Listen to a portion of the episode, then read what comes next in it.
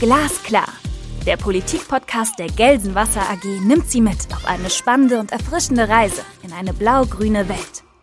Die Wurzeln des Unternehmens aus Gelsenkirchen liegen in der Wasserwirtschaft. Aber auch bei erneuerbaren Energien, Klimaschutz und Digitalisierung wird das Team Blau-Grün der Gelsenwasser jeden Tag ein bisschen besser. Mitten im Ruhrgebiet spricht Arndt Bär mit seinen Gästen über aktuelle Themen aus Energie, Umwelt und Klimapolitik. Konkret und glasklar. Viel Vergnügen! Nachhaltiges Investieren, das ist ein Trend schon seit den 80er Jahren. Aber eher als Nische. Aber jetzt will die EU klimaneutral werden. Und der Finanzsektor spielt eine zentrale Rolle dabei. Mit der sogenannten Taxonomie wurden einheitliche Kriterien aufgelegt, aber das hat Wirkung auch auf Unternehmen. Und nicht nur in Punkt Finanzierung, sondern weit darüber hinaus. Wie genau funktioniert diese Taxonomie? Welche Herausforderungen kommen auf Energieversorger und auf Wasserversorger zu? Über diese Fragen spreche ich mit Professor Dr. Alexander Bassen.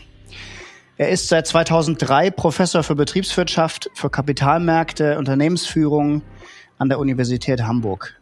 Er fokussiert sich auf diese Schwerpunkte, nicht finanzielle Berichtspflichten, kapitalmarktorientierte Unternehmensführung, Nachhaltigkeit, Corporate Governance.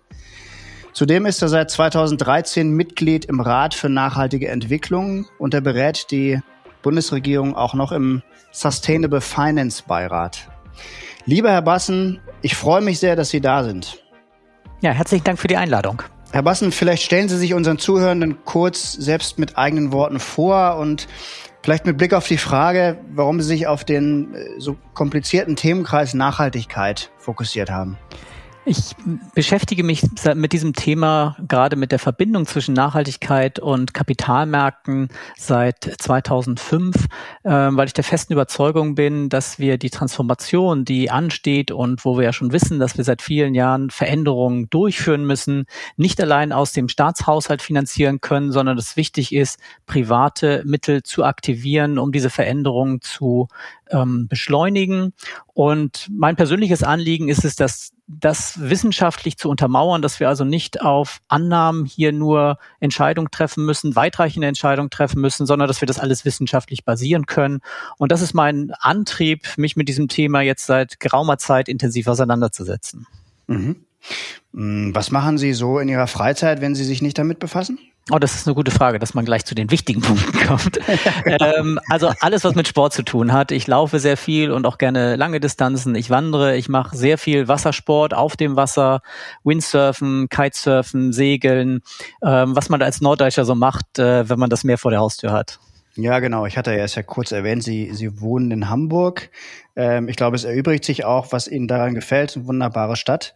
Ich habe in Ihrem Lebenslauf gesehen, ich meine, Sie haben ja unheimlich viele Stationen gemacht und, und waren an den ganz bekannten Orten auf der Welt. Was ich gesehen habe, ist, Sie sind jetzt im Moment auch tätig in Oxford und vor allem in Hongkong. Ähm, sind Sie ab und zu in Hongkong und, und wenn ja, was reizt Sie daran? Ja, ich bin äh, regelmäßig in Hongkong. Ich bin jetzt äh, im März 2021 aus äh, Hongkong wiedergekommen. Ich war äh, über ein Jahr dort, also habe die, die Pandemie überwiegend in Hongkong verbracht. Es ist eine sehr ja, dynamische Stadt, die in den letzten, also gerade in der Zeit, wo ich da war, leider, leider auch einige negative Entwicklungen durchgemacht hat mit mhm. dem Verlust an Demokratie ähm, aus einer wissenschaftlichen Perspektive, gerade in meinem Fach, eine extrem spannende Stadt, auch weil dort sehr viel weltweit führende Wissenschaftlerinnen und Wissenschaftler aktiv sind. Also von daher wissenschaftlich inspirierend, eine sehr pulsierende Stadt, ähm, aber momentan unter dem Schleier des, des äh, Demokratieverlustes. Ähm, und das macht dann schon ein bisschen traurig, wenn man sieht, wie diese Stadt früher war, wie sie heute geworden ist. Und äh, es wird natürlich spannend zu sehen, wie sich das auch in den nächsten Monaten und Jahren dort weiterentwickeln wird. Ich habe, ähm, ich muss sagen, ich habe da auch eine gewisse Beziehung dazu. Ich bin selbst meine Zeit in China gewesen und ähm, zwar in Shanghai, aber auch eine, eine kürzere Zeit in Hongkong. Und meine Frau war sehr lange in, in Hongkong. Hm. Das ist jetzt schon acht oder neun Jahre her, glaube ich, wie die Zeit vergeht. Aber deswegen wollte ich ein bisschen darauf hinaus. Merken Sie, Die, die, merken Sie eine Veränderung in der Stadt? Wird sie jetzt ähm, deutlich chinesischer oder ist sie schon komplett chinesisch? Sie war ja schon sehr, sehr englisch damals, als ich noch da war. Ja, also es ändert sich, es hat sich schon einiges geändert in den letzten, ja, wahrscheinlich schon Jahren, seit äh, die, äh, der Übergang von der britischen Regierung auf die chinesische erfolgt ist. Ähm, man merkt es, also ist im täglichen, man kommt im Englischen noch ganz gut durch, das funktioniert ganz gut, ähm, aber auch nicht mehr überall, so wie das, wie das früher sicherlich der Fall war. Und ja, die Lockerheit geht so ein bisschen verloren in der Stadt. Das ist mein Eindruck, was so in den letzten ja, Monaten, Jahren passiert ist. Mhm. Ja, ist natürlich schade. Mhm. Herr Bassen, Nachhaltigkeit. Was macht der Rat für nachhaltige Entwicklung konkret für die Bundesregierung? Also das Aufgabenspektrum des Rates ist relativ breit. Erstmal ist es ganz wichtig, dass diese Zusammensetzung des Rates sehr heterogen ist. Ähm, es sind also unterschiedliche ähm, Stakeholder dort mit vertreten. Wir haben äh, Politikerinnen und Politiker, wir haben Unternehmensvertreter, wir haben die Kirchen, die Umweltverbände und auch die, die Wissenschaft mit äh, am Tisch. Und äh, das ist eine ganz, ja, ganz spannende Zusammenstellung. Ähm, und das Ziel ist, dass wir die Bundesregierung, ganz konkret das Kanzleramt, einmal bei der Entwicklung der Nachhaltigkeitsstrategie begleiten, aber auch die Umsetzung äh, forcieren. Also uns geht es auch immer darum, Projekte zu entwickeln, zu identifizieren, wie wir das, nach, das Nachhaltigkeitsthema besser ähm, transportieren können, weil der Begriff ja doch ein bisschen sperrig ist, unterschiedlich mhm. interpretiert wird. Und wir haben eine ganze Reihe von Projekten, die genau darauf abzielen, ähm, nicht Papiere zu schreiben, sondern wenn wir solche Ideen haben, die auch ganz konkret in die Umsetzung zu bringen. Wir haben zum Beispiel für Unternehmen den sogenannten Deutschen Nachhaltigkeitskodex entwickelt. Wir arbeiten gerade an einem Projekt, das heißt Gemeinschaftswerk, wo es darum geht, dass nachhaltige Veränderung nur durch die gesamte Bevölkerung getragen werden kann. Das ist nichts, was man zentral entscheidet und dann umsetzt, sondern es ist ein Zusammenspiel zwischen der politischen Ebene und uns allen in der Bevölkerung. Wenn man sich den, den Nachhaltigkeitskodex mal anguckt, da bin ich über etwas gestolpert, was mir gar nicht so klar war von der Definition. Ähm, ich bin immer davon ausgegangen, Nachhaltigkeit heißt im Grunde in allen Bereichen nicht auf Kosten der zukünftigen Generation leben, also die, nach diesem klassischen Begriff der Forstwirtschaft, in, der daherkam, nur so viel abholzen, wie auch nachwächst. Ähm, aber da ist jetzt mehr mittlerweile entfassen, in, äh, erfasst, also auch nicht auf Kosten anderer Regionen in der Welt leben, also auch die räumliche Dimension, nicht nur die zeitliche. Ähm, das ist aber ja angesichts der heutigen Weltwirtschaften ein sehr, sehr dickes Brett, möchte ich mal sagen, oder? Ja, das ist es definitiv, aber das ist schon ein zentraler Punkt. Also diese, nicht nur diese Generationengerechtigkeit, also nicht heute leben auf Kosten zukünftiger Generationen, sondern auch die, die Gerechtigkeit, die globale Gerechtigkeit mit dem globalen Süden, dass, äh, dass wir gerade in, in den entwickelten Ländern natürlich auch äh, auf Kosten von dem sogenannten globalen Süden leben, dass wir unsere Produktionsprozesse so verändert haben, dass äh, die personalkostenintensiven Bereiche nicht mehr bei uns ähm, stattfinden, dass auch die, die Ressourcen äh, in diesen Regionen ausgebeutet werden. Und äh, von daher haben wir als Industrieländer natürlich auch eine Verpflichtung, dieses, dieses Thema global anzugehen. Und zwar nicht nur auf einer, auf einer individuellen staatlichen Ebene, sondern auch auf der Unternehmensebene. Und gerade dort wenn wir an Ressourcenverbrauch von seltenen Erden in Afrika de denken, wenn wir sehen, wie äh, China ähm, afrikanische Quellen sich gesichert hat, also nicht Wasserquellen, sondern äh, Ressourcenquellen, mhm. ähm, dann ist das genau dieses Verständnis, was dahinter steht. Eigentlich ganz interessant. Sie haben vorhin angesprochen, dieses, die, wo kommt der Begriff eigentlich her? Und das erste Mal wurde ja schon benutzt vor mehr als 300 Jahren von Karl von Karlowitz. Ähm, es wird ja immer gesagt aus der Forstwirtschaft, aber konkreter war seine Idee eigentlich, dass sie das für, für den Bergbau auch genutzt haben und dafür das Holz brauchten. Und, und da kam halt diese Aussage her, nicht mehr ähm, verbrauchen Verbrauchen als nachwächst, aber damals schon mit dem ökonomischen Interesse dahinter. Ach so, und damals schon ressourcenübergreifend sozusagen. Richtig, genau das. Ähm, Sie, die Auswirkungen auf Unternehmen, da, da kommen wir ja gleich nochmal drauf, mhm. Stichwort Taxonomie. Ähm, ich habe ähm, die, mir ist im Wahlkampf, wir sind ja auch ein politischer Podcast, aufgefallen, dass die Auswirkungen auf die Bürger, die ja damit dranhängen, auf uns alle, ähm, noch nicht so richtig ausgesprochen sind. Also ich weiß nicht, wie Sie das sehen. Meine persönliche Wahrnehmung war die, dass im Grunde, wenn man sie die Triels der Kanzlerkandidatinnen und Kandidaten gesehen hat, eigentlich keiner darüber gesprochen hat, so ernsthaft, dass, dass das alles kostet und dass das für uns alle auch am Ende wehtut, sage ich mal, benutze ich mal bewusst eine Formulierung. Äh, ist das im Moment so? Ich habe ein Gespräch geführt in einem anderen Podcast mit einem Bundestagsabgeordneten, mit Andreas Lenz, und er hat äh, Folgendes dazu gesagt vielleicht auch ein Nachhaltigkeitsthema, aber das ist, äh, das ist schon aus meiner Sicht nicht so ganz einfach, äh, wie, wie der, der ein oder andere das darstellt. Also es schwingt immer äh, beim Thema Klimaschutz äh, auch das Thema soziale Gerechtigkeit, sozialer Ausgleich aus meiner Sicht mit. Hm, ich meine, das ist natürlich ein, ein, schwieriges Thema, aber teilen Sie diese Wahrnehmung? Ist das Thema denn, also die, die Transformation angekommen bei den Menschen? Das ist eine sehr gute Frage. Also Deutschland hat ja durchaus Erfahrung in Transformation, ähm, und zwar auch aus einer ökonomischen Perspektive, wenn wir beispielsweise an das Ruhrgebiet denken. Und das, diese Transformation werden wir in ganz anderen Dimensionen jetzt auch noch vor uns sehen. Das heißt, es werden bestimmte Industriezweige und damit auch bestimmte Arbeitgeberinnen verschwinden. Ähm, aber es werden auch neue Märkte entstehen. Und das ist, glaube ich, ein ganz, ganz zentraler Punkt. Dieser Fokus auf neue Innovationsmärkte, die mit dieser Transformation verbunden sind. Das kann sein im Ernährungsbereich, das wird in der Mobilität sein, das wird in der Energieversorgung sein.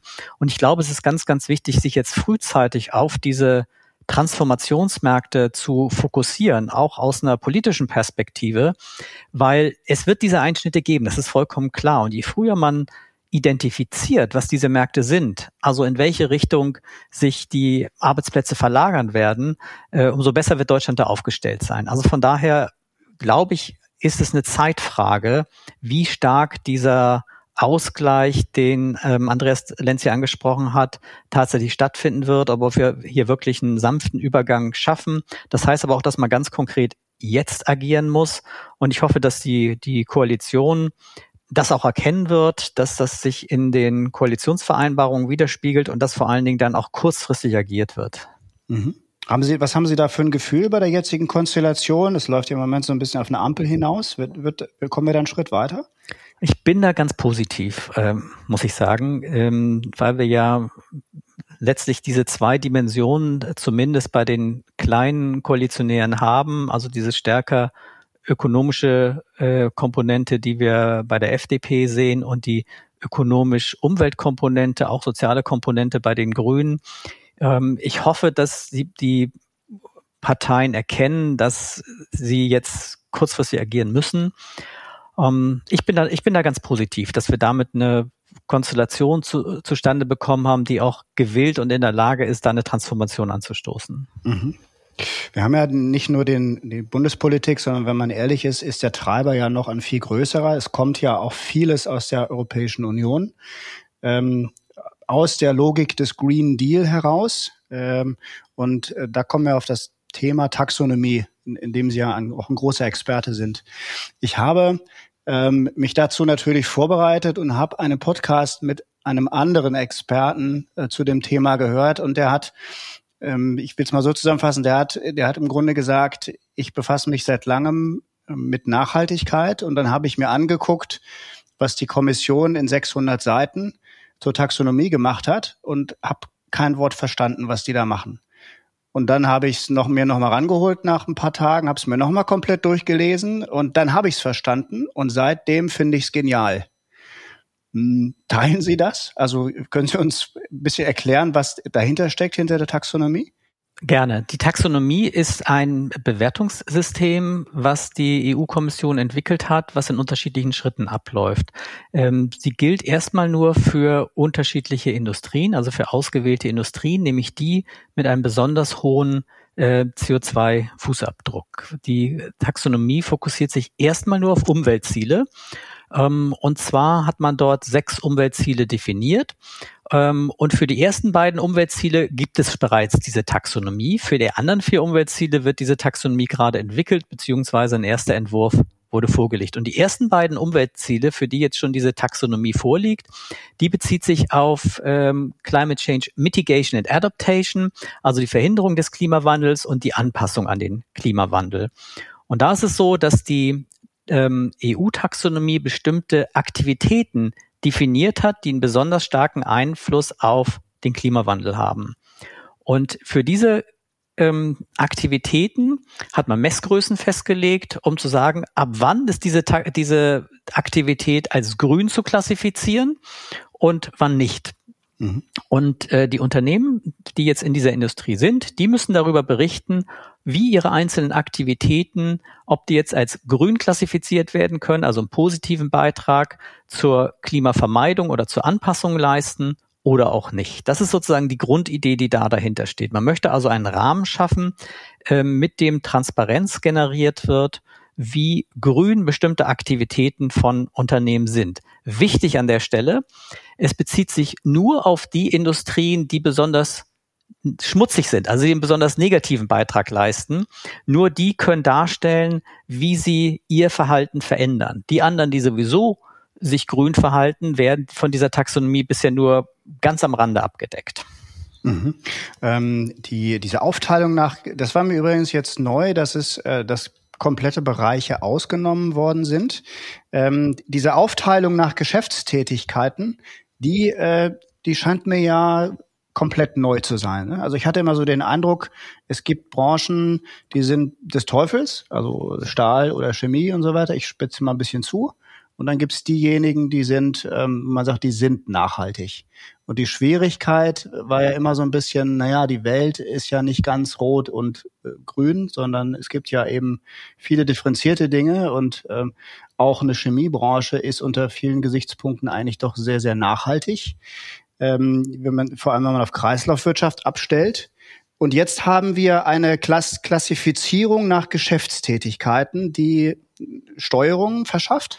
Ja, der große Vorteil ähm, dieses, dieses, dieser Wechsel auf die Aktivitäten ist, dass man hier auf die eigentliche Geschäftstätigkeit der Unternehmen zurückkommt und dass man identifizieren kann auf der einen Seite, wie war das Unternehmen bisher äh, positioniert, dafür müssen die Umsätze in diesen Bereichen veröffentlicht werden und was haben die Unternehmen in diesem Bereich vor?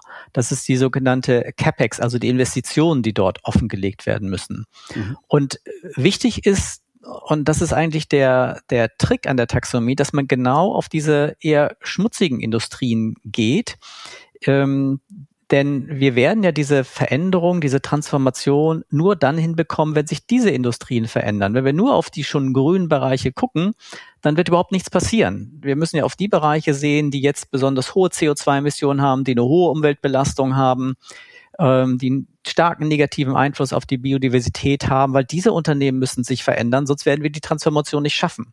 Und deswegen ist es so wichtig, dass diese Taxonomie genau diese Punkte und diese Unternehmen adressiert. Mhm. Ursprünglich kam die Idee, die ja, glaube ich, schon vor dem Green Deal eigentlich passiert ist, die jetzt nur sehr gut in die Logik passt, wenn ich es richtig verstanden habe, hm, war mal fokussiert für den Finanzmarkt, richtig? Ähm, ja, das ist so fokussiert und wurde auch so umgesetzt. Man startet ja hier mit der Berichtspflicht für die Unternehmen, mhm. hat aber sofort diese Verbindung zum Finanzmarkt hergestellt, weil nicht nur die Unternehmen entsprechend berichten müssen, sondern auch die Finanzmarktteilnehmer und zwar nicht nur als Unternehmen, sondern auch über deren Produkte, also über deren Fonds beispielsweise. Auch dort ist es wichtig, darüber zu berichten, und das ist eine gesetzliche Anforderung, wie denn diese Fonds in Unternehmen investieren, die, so heißt das so schön, taxonomiekonform sind, also die diese Hürden der Taxonomie überspringen. Diese Taxonomie, Taxonomiekonformität, ähm, wie man dann jetzt sagt, das ist im Grunde dann, also ist das eine Kennzahl, mit der ich dann in Zukunft ähm, die, sagen wir, die Zulässigkeit von Geschäftstätigkeiten messen kann? Also es ist ähm, eine ganz bekannte Kennzahl, weil es ist nämlich der Umsatzanteil der Unternehmen, der taxonomiekonform ist. Oder die Investition der Unternehmen, die taxonomiekonform sind. Also man hat sich dem, den klassischen Größen des Rechnungswesens bedient und ein Unternehmen muss jetzt kommunizieren, ähm, x Prozent unseres Umsatzes sind taxonomiekonform. Das ist ähm, das Ergebnis, was aus einer sehr, sehr detaillierten Analyse, wenn die Unternehmen das umsetzen, am Ende rauskommt. Und zwar ähm, einzeln für die jeweiligen Aktivitäten, die die Unternehmen haben, weil die haben ja nicht nur eine, die haben ja häufig sehr viele. Mhm. Und dann die Summe dieser Umsätze anteilig zum Gesamtumsatz des Unternehmens.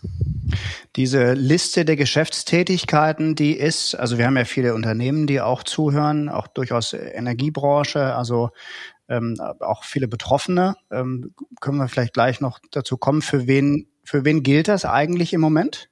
Also es gibt eine Liste von, von ähm, Industrien, für die das gilt. Es gibt äh, ein bisschen technisch gesprochen, es gibt so eine Sektorklassifizierung, da ist das genau abgegrenzt. Also wir haben jetzt, ich glaube, ungefähr zehn ähm, Industrien, für die das relevant ist, aber auch für solche Industrien, die nur Teile dieser Aktivitäten mit ab abdecken. Also wenn Sie beispielsweise ein eigenes äh, Kraftwerk haben, ähm, aber ansonsten eine ganz andere Aktivität haben ähm, oder ein ganz anderes Geschäftsfeld haben, ähm, dann sind Sie auch verpflichtet, das zu prüfen, inwieweit diese Aktivität auch bei Ihnen ähm, mit relevant ist. Mhm. Also Energiewirtschaft ist mit drin? Energiewirtschaft ist auf jeden Fall mit drin. Ähm, das macht ja auch total Sinn. Und zwar sowohl die ähm, also ich mal die klassischen fossilen Energieträger, aber auch die, die erneuerbare Energie wird hier mit abgedeckt. Mhm. Es gab immer die Diskussion um die, um die Kernenergie, die europäische, also einerseits Kernenergie, andererseits Gaswirtschaft. Ähm, wie ist da der letzte Stand? Also wie schätzen Sie das ein? Äh, sind die noch, also es gab immer eine Diskussion darum, ob bestimmte Teile ausgenommen werden. Das hatte sich politisch so ein bisschen festgefahren. Ist das noch so oder ist da der Knoten durchschlagen? Der Knoten ist noch nicht durchschlagen und das ist ein ganz zentrales Thema, was auch sehr intensiv in der Nachhaltigkeitscommunity diskutiert wird, insbesondere bezüglich der Kernenergie, wo wir ja wissen, dass vor allen Dingen Frankreich sehr stark auf Kernenergie setzt, weil geringe CO2-Emissionen. Wir alle wissen aber, dass die Kernenergie natürlich andere Risiken und Konsequenzen hat. Wir denken nur an die Endlagerung und damit ihre Eingangsfrage der Definition von Nachhaltigkeit. Heutige Handlungsweisen auf Kosten zukünftiger Generationen. Das äh, sind wir uns, glaube ich, sicher, dass das bei der Kernenergie eindeutig der Fall ist. Mhm. Ähm, bei der Gaswirtschaft wird es ebenfalls diskutiert. Ähm, da ist die Situation aber, denke ich, etwas anders, weil auch da innerhalb der Community Einigkeit darüber herrscht, dass wir Gas als Übergangstechnologie brauchen, weil wir den, die, den Energiekonsum, den wir momentan haben, noch nicht durch Erneuerbare abdecken können. Und da Gas sicherlich die bessere Übergangstechnologie ist, als wir das in der Kernenergie sehen, da sind wir aus deutscher Perspektive ja sehr, sehr eindeutig. Und da gibt es ja auch in der Gesellschaft eine sehr klare Meinung drüber. Ähm, aber bei Gas, da gehe ich mal davon aus, dass die EU das auf jeden Fall erstmal noch als Übergangstechnologie weiter ähm, positiv klassifizieren wird. Das ist natürlich für uns in Deutschland gerade eine, eine zentrale Diskussion bei angesichts Kernenergieausstieg und, und Kohleausstieg auch absehbarem. Ähm, brauchen wir natürlich auch die, das Gas als Übergang ein Stück weit auch, um die Stromversorgung abzusichern. Auf jeden Fall. Also das ist das äh, gibt, besteht auch, denke ich, Einigkeit drüber. Hm, die die, die Berichtspflichten, die für Unternehmen drin sind, das ist ja auch im Rahmen des Nachhaltigkeitsberichts verortet. Wir haben bei Gelsenwasser ja auch sehr aufwendig und mit viel Engagement diesen Nachhaltigkeitsbericht gemacht, also einige Kollegen insbesondere. Ähm, hat die Taxonomie schon Auswirkungen? Also ist, wird die, die Berichtspflicht, fließt das schon ein jetzt in, in kleinere Unternehmensgrößen oder ist das noch nicht abzusehen? Ähm, also die Berichtspflicht an sich wird ähm, zwar in der Taxonomie angesetzt, aber es gibt eine andere Regulierung, die hier ganz wichtig ist, die sogenannte Corporate Sustainability Reporting Directive, die CSRD. Die ist deswegen besonders wichtig, weil dort festgelegt wird, welche Unternehmen werden denn in Zukunft eine verpflichtende Nachhaltigkeitsberichterstattung haben. Da haben wir also nicht mehr diese Sektordifferenzierung, sondern da haben wir eine Größendifferenzierung. Und äh, das Interessante ist, dass das ab 2023 für alle großen Unternehmen gelten wird, egal ob kapitalmarktorientiert oder nicht. Und groß ist nach EU-Definition mehr als 250 Mitarbeitende. Mhm. Das heißt, bisher haben wir eine Nachhaltigkeitsberichtspflicht in Deutschland für ungefähr 600 Unternehmen. Und mit dieser neuen Regulierung wird das für ungefähr 15.000 Unternehmen gelten.